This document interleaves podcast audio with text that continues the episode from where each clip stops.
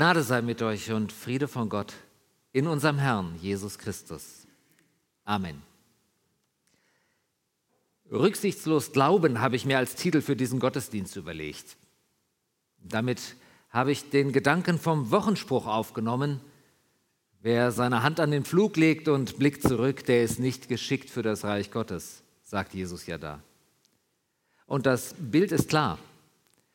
Wer damals pflügte, fuhr nicht mit dem Traktor, sondern er hatte vor sich einen Ochsen und dahinter den Flug und dahinter der Mensch. Und er hat versucht, eine gerade Furche zu ziehen. Die musste deswegen gerade sein, damit daneben noch eine zweite Furche passte. Und um das zu bewerkstelligen, muss man ein Ziel weit, weit weg anvisieren. Heute ist das sinnvoll, wenn der Bauer auf dem Traktor sitzt, dass er hin und wieder hinter sich guckt, äh, ob mit dem Flug noch alles in Ordnung ist oder ob da Steine drin sind. Aber als Jesus dieses Wort gesagt hat, ging es darum, ich brauche einen Punkt weit weg am Horizont, den ich immer wieder anvisieren kann, um eine gerade Furche zu ziehen. Zurückgucken wäre schlecht, weil man so keine gerade Furche hinkriegt. Übertragen bedeutet das also, wie wir leben, ist ganz maßgeblich von dem Ziel bestimmt, das wir anstreben. Das hat mir schon mein Fahrlehrer eingeschärft. Er hat gesagt, guck immer dahin, wo du hin willst und ja nicht woanders hin. Denn automatisch lenkst du in die Richtung, in die du guckst. Das gilt egal, womit man unterwegs ist, ob jetzt mit dem Fahrrad, mit dem Boot, mit dem Auto. Nur in der Straßenbahn ist es anders. Da kann man egal wohin gucken. Mit dem Vergleich vom Pflügen rät Jesus uns, dass wir uns nicht von dem, was hinter uns liegt, bestimmen lassen. Und damit meint er vermutlich weniger die persönlichen Erlebnisse, auf die wir ja manchmal sogar ganz gerne zurückblicken, sondern ich denke, Jesus spricht hier die alten Regeln und Maßstäbe an. An denen sollen wir uns nicht mehr orientieren, denn die gelten für einen Christenmenschen nicht mehr. Die Hand an den Flug legen und zurückblicken hieße, als Kind Gottes immer noch nach den altbekannten Mustern zu denken und zu entscheiden. Das haben wir ja zutiefst in uns aufgesogen und verstanden, wie die Welt funktioniert. Das ist ein Geben und Nehmen. Du musst stark sein und dich behaupten. Das sagen wir auch unseren Kindern. Aber Gott hat ganz andere und neue Ideen für unser Leben. Und wir sollen nicht mehr nach den alten Maßstäben handeln. So wie du mir, so ich dir. Wir sollen nicht Gleiches mit Gleichem vergelten. Gott gibt uns völlig andere neue Wertmaßstäbe. Er gibt uns ein neues Ziel, was wir anvisieren sollen. Der Blick zurück sagt uns, du musst stark sein, du musst schlau sein, du musst schön sein, du musst viel besitzen. Dann gelingt dein Leben. Aber Gott hat sich komplett anders erklärt. Jesus Christus zeigt uns, dass uns nicht das Starksein rettet, sondern die Rettung kommt in Schwachheit. Nicht Macht, sondern Ohnmacht. Was Gott an uns tut, ist nach Maßstäben der Welt nicht klug, sondern eine Riesendummheit, schreibt der Apostel Paulus einmal. Gottes Weisheit ist in Augen der Welt eine Torheit. Und anstelle der Schönheit wählt der Sohn das Unansehnliche. Er nahm Knechtsgestalt an, wie ein Sklave. Wir erschraken vor seiner Gestalt. Solche Worte stehen in der Bibel. Und dass uns unser Besitz nicht das Leben rettet, das hätten wir vielleicht sogar alleine herausgefunden. Auch hier gilt, wer hingibt und verzichtet, der sammelt damit Schätze nach Gottes Vorstellung. Wichtig ist also nicht, was viele meinen, dass es wichtig sei, also Wohlstand, Besitz, Ansehen. Und wer darauf fixiert bleibt, der hat für das Reich Gottes die falsche Blickrichtung. Denn wo Gott regiert, da zählt das alles nicht. Da zählt kein Ansehen, da zählt keine Macht, kein Besitz, kein Wohlstand. Das alles zählt nicht. Gott hat sich entschieden und er hat nicht das Starke, sondern die Schwachheit erwählt. Nicht das Schöne, sondern das Unansehnliche, nicht die Macht, sondern die Ohnmacht. Wer in seinem Leben also eine gerade Spur pflügen möchte, die Bedeutung hat in der kommenden Herrschaft Gottes, Der orientiert sich also am besten an dem, was in der kommenden Welt Gottes etwas gilt. Und das sind Glaube, Hoffnung, Liebe. Diese drei bleiben. Wirklich nach vorne schauen heißt also Glauben, Hoffen und Lieben. Und das zum Ziel nehmen. Das ist rücksichtslos Glauben, nämlich ohne Rücksicht auf die altbekannten Grundsätze. Das meinte ich mit rücksichtslos Glauben. Keine Rücksicht nehmen auf das, was wir in der Welt gelernt haben, was wir verinnerlicht haben, sondern nur noch auf das schauen, was uns in Gott entgegenkommt. Und Jesus hat das getan und er hat es durchgehalten, selbst in seinem verzweifelsten Moment. Da ging es um seine blanke Existenz. Und er ist nicht zurückgefallen in alte Muster, sondern hat nach vorne geschaut, auf das, was kommt, auf das, was er von Gott erwarten kann. Es ging um seine blanke Existenz und Jesus wusste das. Seinen Freunden war das vermutlich nicht klar, sonst hätten die sich nicht schlafen gelegt, damals im Garten Gethsemane. Der Predigtext für diesen Sonntag erzählt davon, wie Jesus gefangen genommen wurde. Steht im Lukasevangelium im 22. Kapitel. Und das ist ziemlich klein gedruckt, deswegen brauche ich meine Lesebrille.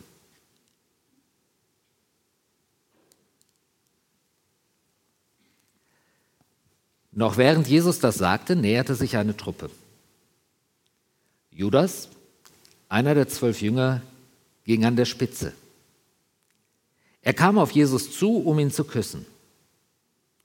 Aber Jesus sagte zu ihm, Judas, willst du den Menschensohn wirklich mit einem Kuss verraten? Da verstanden seine Begleiter, was geschehen sollte. Sie fragten, Herr, sollen wir mit dem Schwert zuschlagen? Und einer von ihnen schlug nach einem der Männer, die dem hohen Priester unterstanden. Er hieb ihm das rechte Ohr ab. Aber Jesus sagte, hört auf damit. Er berührte das Ohr und heilte den Mann. Dann wandte er sich an die Leute, die ihn festnehmen wollten, die führenden Priester, die Hauptmänner der Tempelwache und die Ratsältesten. Er sagte, mit Schwertern und Knüppeln seid ihr hier angerückt. Bin ich denn ein Verbrecher? Ich war täglich bei euch im Tempel aber dort habt ihr keine Hand gegen mich erhoben. Doch jetzt ist eure Stunde gekommen und die Finsternis tritt ihre Herrschaft an.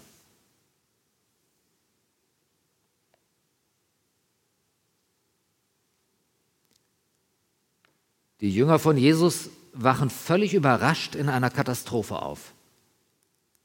Noch vor wenigen Stunden hatten sie alle zusammen, sogar mit Judas, das Mahl gefeiert. Gemeinsam waren sie bei Tisch, ein Zeichen größter Verbundenheit, eine Einheit unter der guten Herrschaft Gottes. Denn wenn Jesus mit seinen Freunden gegessen und getrunken hat, dann war das die Herrschaft Gottes. Das war helle Freude und klingendes Gotteslob. Den großen Lobpreis haben sie zusammen gesungen. Aber jetzt, in derselben Nacht, kommt Judas wieder. Und er will Jesus mit dem vertrauten Gruß unter Freunden verraten und ausliefern. Wie mag sich das angefühlt haben, vom Freund ans Messer geliefert zu werden? Jesus hatte ja auch mit Judas drei Jahre lang eine innige Freundschaft im gegenseitigen Vertrauen gepflegt. Und er hat den Judas nicht nur geduldet unter seinen Jüngern, sondern er hat da ganz viel Liebe reingesteckt. Jesus war sein Lehrer und Meister gewesen, hat ihn begleitet und geleitet. Jesus hat sich bestimmt gefreut an der Entwicklung, die Judas genommen hat. Judas Iskariot, der Eiferer, der mit dem Dolch unter der Kutte. So ist er herumgelaufen, als er Jesus kennengelernt hat, und der ist in die Nachfolge Jesu getreten. Auch für Judas hat Jesus jede Menge Liebe aufgebracht. Und mit einem Mal ist das alles zerstört. Furchtbar. Es ist schon viel darüber nachgedacht worden, was Judas zum Verrat angetrieben hat. Ist es wirklich das Geld gewesen? Die lumpigen 30 Silberlinge? Das glaube ich nicht, denn die wollte Judas später ja auch wieder zurückbringen. Er hat sie nicht behalten und Judas ist sogar verzweifelt über dem, was er getan hat. Nein, sein Ziel waren nicht die 30 Silberlinge, sonst hätte er die eingesteckt und hätte sich verkrümelt. Vielleicht hatte Judas schlicht das gemacht, was Jesus in dem Wochenspruch beschrieben hatte, als Hand an den Flug legen und zurückblicken. Vielleicht ist genau das mit Judas passiert. Er hat seine Hand an den Flug gelegt, er wollte etwas tun für das Reich Gottes und er hat nach den altbewährten Mustern geguckt und ist daran gescheitert. Ich kann mir nämlich vorstellen, dass Judas ein Eiferer, ein Zelot, eine Art Gotteskrieger war das damals, mit allen Mitteln die Herrschaft Gottes in Israel aufrichten wollte. Zeloten, so hießen diese Leute, Zeloten waren so drauf. Zeloten hießen diese Leute, die mit Gewalt den Umsturz wollten. Gottes Reich sollte mit großer Macht kommen. Endlich Rache für alles Unrecht, Rache für die Ausbeutung und die Unterdrückung. Und wenn König Jesus herrscht, dann wollte Judas wohl sein Verteidigungsminister sein. Er wäre einer, der das kann. Judas Iskariot, der mit dem Messer. Judas kennt das Gesetz des Handelns und er hat einen Blick für den entscheidenden Moment. Passa in Jerusalem viele Pilger in der Stadt. Es herrscht eine Ausnahmesituation, die Obrigkeit verliert den Überblick. Unter den Menschenmassen sind auch Bewaffnete, selbst unter den Jüngern von Jesus, wie wir erfahren.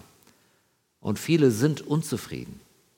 Die Chancen stehen gut für eine allgemeine Erhebung. Die Zeitenwende liegt in der Luft und Judas hat einen Riecher für sowas. Aber Jesus macht überhaupt keine Anstalten dazu, etwas zu unternehmen. Täglich ist er im Tempel, führt noch mehr endlose Diskussionen und Streitgespräche mit den Priestern und Schriftgelehrten. Aber irgendwann ist alles gesagt und es bringt nichts mehr. Und Judas weiß, was er tun muss, um die Verhältnisse wirklich zu ändern, denn er kennt die Prinzipien, nach denen die Welt funktioniert. Er kennt sie aus reicher Erfahrung als Aktivist für die gute Sache. Judas ist entschlossen, ein neues zu pflügen und er vergewissert sich mit einem Blick zurück, wie das geht. Er weiß, dass er Jesus zu einer Entscheidung drängen muss, zur Not auch zwingen. Denn von nichts kommt nichts. Ist auch so ein altvertrauter Grundsatz, den wir verinnerlicht haben. Als Judas Jesus mit dem Kuss begrüßt, heißt das, da verstanden die Jünger, was geschehen sollte. Jetzt beginnt der Kampf Sie sind zwar überrascht, aber nicht unvorbereitet, denn da ist ein Schwert. Kurze Rückversicherung beim Chef, sollen wir losschlagen und dann ist es auch schon geschehen. Ohr ab. Auch andere Jünger außer Judas legen also die Hand an den Flug und blicken zurück. Denn bis dahin galt ja und gilt scheinbar immer noch, du musst stark sein, du musst dich durchsetzen, es dient ja auch der guten Sache und wer nicht kämpft, hat schon verloren. Übrigens war diese Truppe, die da im Dunkeln sich angeschlichen hatte, keine Armee. Ich meine, das sind ein paar Tempelwächter, Ordnungskräfte, im Grunde genommen so eine Art Fremdenführer, die sich mit ihrer mäßig wirksamen Bewaffnung etwas Autorität verschaffen wollen. Die haben vielleicht eine gelbe äh, Weste an und eine Taschenlampe in der Hand. Käme es wirklich zum Kampf, stünden die Chancen für die Jesusbewegung gar nicht mal so schlecht. Die Jungs hätten das schaffen können. Drei Dinge fesseln mich an dieser Geschichte. Das erste ist das Wort, das Jesus für den Verrat des Judas wählt. Er sagt, ausliefern, weitergeben. Judas liefert Jesus aus, Judas gibt Jesus weiter. Und genau dasselbe Wort hat Paulus gewählt, um den Auftrag aller Predigt zu beschreiben. Christus weitergeben. Dafür stehe ich heute Morgen hier, um Christus weiterzugeben. Judas hat Christus weitergegeben. Ein und dasselbe Wort. Wir Christinnen und Christen sollen genau das tun. Christus der Welt ausliefern, ihn weitergeben. Das ist unsere Aufgabe. Und wir kennen auch den Weg, über den das funktioniert das mit dem Christus weitergeben. Der Weg führt über das Ohr. Die frohe Botschaft von Jesus, dem Retter, nehmen wir über das Gehör auf. Die gute Nachricht ist etwas zum Hören. Denn Worte sind das Mittel, mit dem wir neue Gedanken, ja ein neues Denken in uns aufnehmen können. Denken vollzieht sich in Worten und andere neue Gedanken empfangen wir durchs Hören. Das Gehörte können wir dann nachdenken und, wenn es uns überzeugt, in unser eigenes Denken aufnehmen. Durch das Gehörte lernen wir anders zu denken. Durch das Gehörte kommt ein neuer Geist in unser Denken, in uns. Mit den gehörten Worten kann ich mein eigenes Denken umbauen. Und das ist dann schon das Zweite, was mich so beschäftigt an diesem Abschnitt. Die frohe Botschaft empfangen wir mit den Ohren. Wo aber der Jünger mit Gewalt reinschlägt, da zerstört er zuerst das Ohr, das Organ, in das die frohe Botschaft Eingang finden soll. Die Hand an den Flug gelegt und in alten Mustern gedacht. Der Rückgriff auf die altbewährten Mittel verhindert, dass wirklich etwas Neues, etwas ganz anderes kommt. Und Jesus sagt, hört auf damit. Wer die Hand an den Flug legt und blickt zurück, ist nicht geschickt für das Reich Gottes. Mich bewegt das, dass Jesus dieses Ohr unverzüglich heilt. Er stellt es wieder her.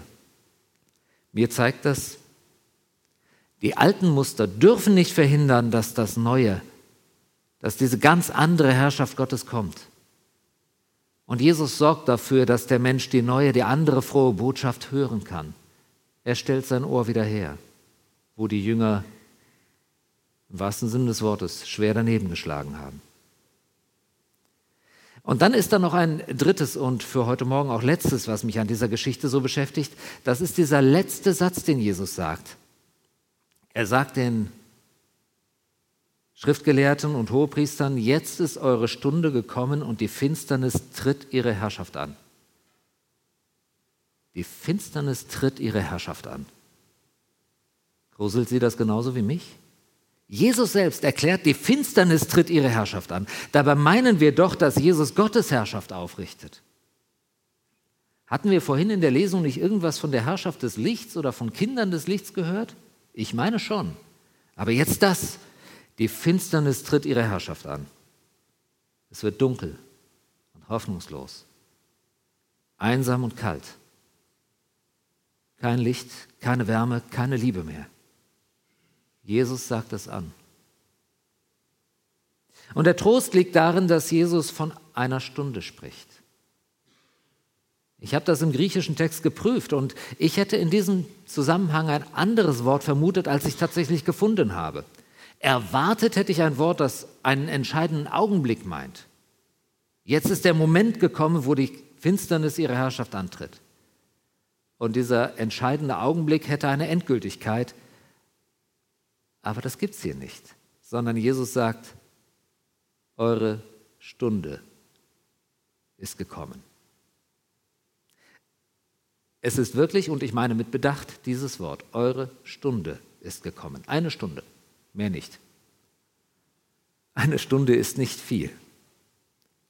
Herrschaft der Finsternis, ja, aber sie ist von vornherein sehr begrenzt. Auch ein, eine erklärtermaßen auf tausend Jahre angelegte Herrschaft war Gott sei Dank nach zwölf Jahren beendet. Nur eine Stunde. Die Finsternis ist nicht endgültig. Sie triumphiert nur einen kurzen Moment. Was bleibt, ist nicht die Finsternis, sondern was bleibt, ist die Treue Gottes. Und darum dürfen wir mutig unsere Hand in den Flug legen und nach vorne blicken auf den Gott, der zu uns kommt und so unsere Bahnen ziehen. Wir können den Wochenspruch auch als Ermutigung lesen. Pflügt ein neues, denn ihr seid geschickt für das Reich Gottes weil ihr ihn in den Blick genommen habt. Ihr seht auf ihn, er sieht auf euch. Ihr seid geschickt für das Reich Gottes. Glaubt das ohne Rücksicht auf das, was die alten Erfahrungen sagen, denn die gelten nicht mehr. Ihr seid geschickt für das Reich Gottes. Und der Friede Gottes, der höher ist als alle menschliche Vernunft, bewahre unsere Herzen und Sinne in Christus Jesus, unserem Herrn.